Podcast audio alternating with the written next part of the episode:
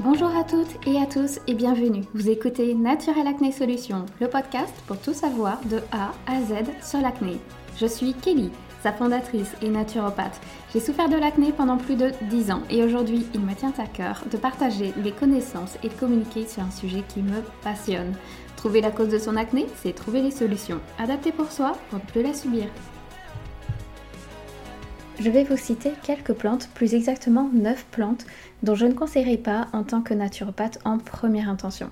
C'est-à-dire si vous n'avez jamais testé au préalable des plantes ayant une action hormonale. Ou bien si vous n'avez pas consulté de naturopathe, de phytothérapeute ou autres professionnels ayant des connaissances sur les plantes. Ou si vous ne connaissez pas parfaitement votre profil hormonal avec une analyse de sang. Je vous conseillerais de ne pas tester ces 9 plantes au hasard car une plante ne devrait pas être choisie seule sans avis d'un professionnel, même si elle est disponible en vente libre. Parce qu'une plante n'a jamais une seule propriété, mais diverses et multiples. Et toutes plantes doivent être choisies avec vraiment avec sérieux et rigueur selon les symptômes et bilans de santé de la personne, de votre santé. Mais même si vous semblez avoir le même profil que votre amie, qu'elle vous conseille absolument d'essayer une plante qui a fonctionné pour elle, ou, une personne de votre entourage, ne tombez pas dans le piège. Ou si vous avez lu les bienfaits d'une plante sur l'acné, sur internet ou sur un magazine, voire sur les réseaux sociaux, il n'y a qu'un pourcentage de chance que cela vous corresponde à vous aussi. La majorité des plantes dont je vais vous citer sont des plantes ayant une action oestrogène-lac, qui peuvent à la fois perturber votre équilibre hormonal et aussi votre acné, ou bien avoir une action stimulante sur vos hormones et faire pas mal de, soucis, euh, d'autres soucis de santé. Les plantes citées, qu'elles soient utilisées en tisane, en gélule, en teinture mère, en EPS, peuvent avoir le même impact sur vos hormones. La première plante dont je vais vous parler, il s'agit de lacté à grappe noire. Son nom scientifique est Simicifuga rasmosa. Lacté à grappe noire a une action oestrogénique très reconnue pour soulager certains symptômes de la femme, notamment lors de la ménopause mais en naturopathie, nous la conseillons avec parcimonie, car ses effets indésirables limitent la consommation à beaucoup de personnes. Cette plante peut occasionner des troubles gastro-intestinaux, des sensations de lourdeur dans les jambes, des maux de tête, des étourdissements, une prise de, poids ou des spasmes.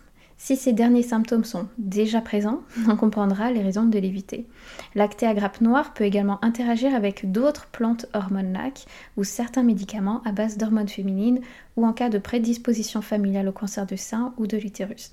Pour toutes ces raisons, je ne la conseille pas en première intention si je ne connais pas le profil de la personne. La seconde plante est le donkey, son nom scientifique Angelica sinensis. Par contre, le donkey n'est pas à confondre avec une autre plante aussi appelée angélique. Son nom scientifique est lui différent, Angelica argangelica, qui est plus intéressante d'un point de vue digestif.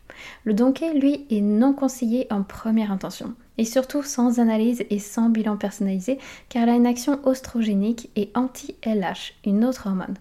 On la recommande pour soutenir de nombreux troubles féminins et améliorer notamment la circulation sanguine. Elle est souvent conseillée lors du cap de la ménopause ou lorsque les oestrogènes diminuent. C'est une plante tonique dont on peut lire parfois sur certains sites qu'elle est conseillée pour toutes les femmes. Oui, mais non. S'il y a une hyperostrogénie, vous verrez vos symptômes se décupler et donc totalement aggraver l'acné. À tort, on dit qu'une plante est bien pour la femme. Oui, mais pas pour toutes les femmes. Nous n'avons pas le même profil, hormonale, qui plus est lors de la vie de jeunes femmes adolescentes, adultes et lors de la ménopause.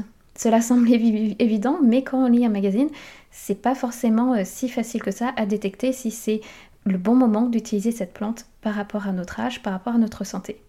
À éviter donc en première intention, et je parle aussi d'expérience personnelle, ayant moi-même testé cette plante, ou euh, auquel je manquais euh, de, J'étais, euh, disons, très fatiguée à une certaine période et je pensais que cette plante allait euh, m'aider. Alors oui, mais par contre, elle a aggravé l'acné. Donc euh, je ne la recommande pas pour, pour ce risque-là. Et donc, elle n'est pas conseillée pour tout le monde. La troisième plante, je suis sûre que vous la connaissez, c'est le gâtillier. Son nom scientifique, Vitaxanius castus, c'est l'exemple concret d'une plante très régulièrement conseillée pour l'acné avec un déséquilibre du cycle ou des règles absentes. Une plante connue de tous en lisant quelques articles sur internet ou dans nos magazines, sur les réseaux, un peu partout. Pourtant, en école de naturopathie, on nous, indique bien qu'il s'agit d'une plante qui n'est pas anodine. On dit que le gâtillier est progestérone lac. C'est vrai. Mais pas que. Le gatilé travaille plus en profondeur par son action sur l'hypophyse. Le gatilé va augmenter la sécrétion de LH et diminuer celle de la FSH et de la prolactine, ce qui va équilibrer indirectement les hormones féminines, la progestérone et les oestrogènes. Mais si vous n'avez pas réalisé de bilan hormonal en testant votre LH, votre FSH, votre prolactine, prendre le gatilé sans connaître l'équilibre de ces hormones, vous risquez vraiment d'aggraver la situation. Au fait, c'est un peu la loterie. soit cela fonctionne et vous avez la chance, soit votre hypophyse va très bien et le gatilé pourra modifier votre équilibre et empirer l'acné. Donc pourquoi prendre le risque quand on peut bien faire les choses, réaliser une analyse et de voir si vous en avez besoin et à quel dosage. La quatrième plante est le houblon, son nom scientifique Humulus lupulus. Le houblon, une merveilleuse plante relaxante que l'on trouve très régulièrement dans nos tisanes et des compléments alimentaires bien-être pour la femme ou lors de troubles du sommeil. Et pourtant, elle est phytostrogène et davantage conseillée pour des profils étant en manque d'ostrogène. Elle peut accentuer les règles douloureuses, par exemple, ainsi que les migraines et le flux des, euh, des règles. En revanche, si l'on manque d'ostrogène, ces symptômes pourrait s'améliorer. Donc à chaque profil hormonal, ça plante. Ce qui est bon à savoir, c'est que euh, s'il y a des prédispositions familiales au cancer du sein et du col de l'utérus, le houblon sera absolument à éviter. Surveillez bien donc vos tisanes par exemple. Euh, pour le sommeil, pour le bien-être, parfois on a un petit peu de houblon. Bien sûr, si vous prenez une tisane une fois par semaine, ce n'est pas dérangeant.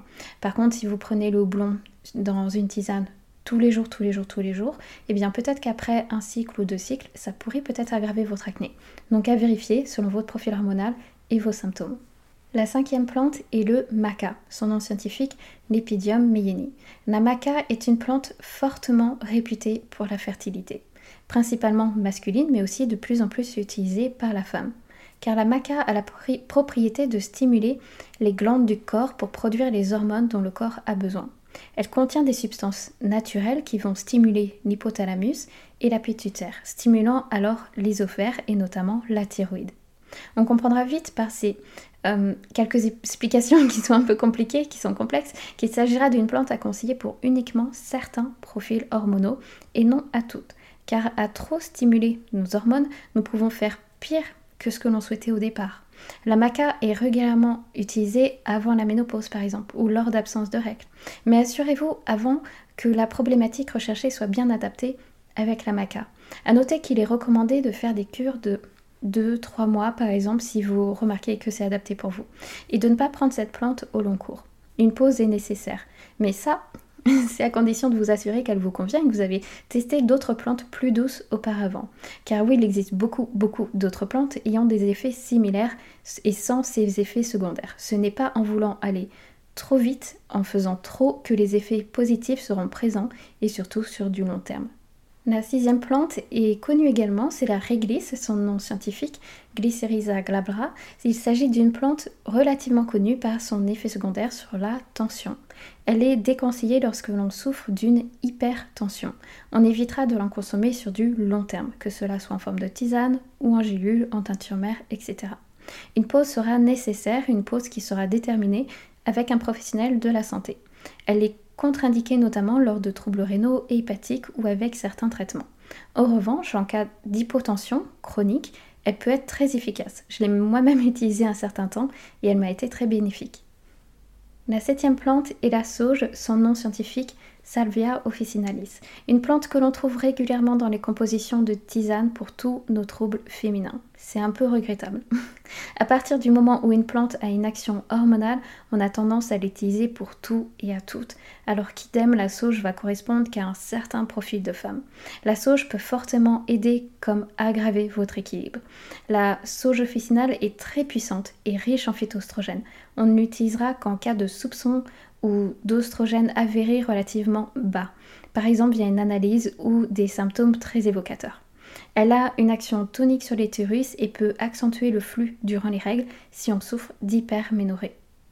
Ainsi, à vérifier votre profil hormonal pour savoir si vous y avez droit à la sauge et vérifier notamment si vous prenez actuellement une tisane euh, spécialisée sur les troubles féminins. Souvent, on retrouve de la sauge Et là aussi, donc soit vous faites une pause pendant vos règles, si ça, vous avez justement des douleurs de règles et un flux abondant. Sinon, vérifiez si elle est vraiment adaptée et surtout si votre acné s'accentue avant et pendant les règles. La huitième plante est le saule blanc, son nom scientifique Salix alba.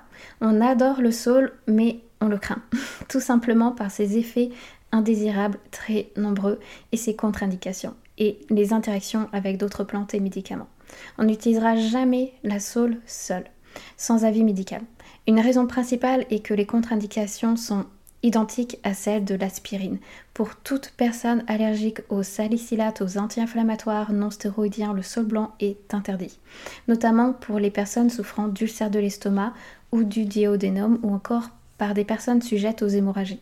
Cette plante médicinale est déconseillée également aux personnes asthmatiques, malades de reins ou souffrant de gouttes, et bien sûr chez les femmes enceintes ou durant l'allaitement. Ces effets secondaires peuvent être de réactions allergiques, par exemple euh, crise d'urticaire, crise d'asthme, démangeaisons et des troubles digestifs, diarrhée, nausées, etc. D'un point de vue hormonal, le saule blanc est une plante pouvant réduire la libido. C'est quelque chose dont on ne sait pas euh, suffisamment également.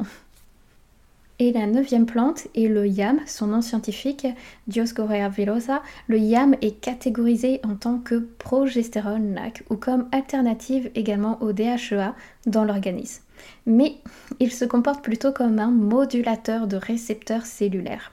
Il est même un stimulant endocrinien, pouvant augmenter à la fois les oestrogènes, la progestérone et la S, le, enfin, le DHEA, le sulfate de DHEA, une hormone mâle, après seulement quelques semaines de prise. Donc c'est vraiment très rapide. Ces effets de stimulation ovarienne sont parfois très utiles lorsqu'il y a une insuffisance de sécrétion visible sur l'analyse de sang sur euh, justement ces hormones que je viens de citer. Mais ce qui peut arriver, enfin c'est souvent le cas lors de ménopause, mais si ce n'est pas le cas, on l'évite absolument. D'où pourquoi il s'agit d'une plante que l'on ne conseillera surtout pas en première intention sans vérification et bilan hormonal, comme toujours.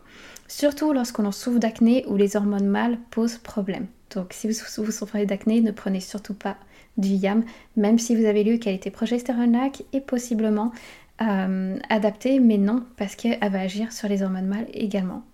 Bien sûr, il y a encore de nombreuses autres plantes, cela ne serait pas du tout la dernière à citer, mais il y a justement tellement, tellement de plantes disponibles qu'il serait impossible de toutes les citer. Ces neuf plantes que je viens de citer sont des plantes que je vois régulièrement dans les magazines ou sur les réseaux, dans des compléments alimentaires ou des plantes dont on me parle en consultation. Ainsi, j'ai pensé à en parler plus davantage dans un podcast pour un petit peu alarmé sur certaines plantes qui ne sont pas anodines. Ce n'est pas qu'une plante soit disponible sur le marché en vente libre, en boutique bio et pharmacie, qu'elle peut être prise au hasard. Et pour certaines plantes, nous manquons encore de recul et d'études scientifiques. Ainsi, n'hésitez surtout pas à demander conseil à un professionnel de la santé si vous hésitez à utiliser une plante. Apprenez votre profil hormonal également, car si vous souffrez d'acné hormonal, c'est bien, mais quelle hormone pose souci C'est une question qu'il faut se poser. En sachant cela, accompagné de votre profil de santé, cela sera beaucoup plus simple de choisir une plante adaptée pour vous. Prudence également avec les complexes de compléments alimentaires qui contiennent à l'intérieur plusieurs plantes. Là aussi, cela demande à vous assurer que toutes les plantes qui ont été disposées dans le complexe vous conviennent. Et malheureusement, c'est rarement le cas.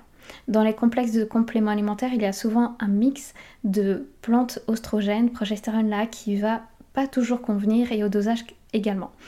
Donc vous avez 50% de chance de réussite. Notre santé et notre acné n'est pas une loterie où l'on gagne et où l'on perd. Il faut juste comprendre que son corps et lui seul nous dira la démarche à suivre.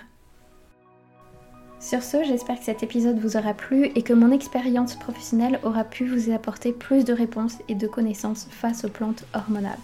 Peut-être que vous aussi, vous avez déjà testé certaines plantes que je viens de, vous citer et que vous pourriez également euh, voir que ça ne correspond pas à votre profil. Si vous avez des questionnements suite à l'écoute de cet épisode, n'hésitez surtout pas à m'écrire par mail ou via Instagram Naturopath Kelly, ce sera vraiment avec plaisir de vous aider. Je vous dis à très vite pour un nouvel épisode.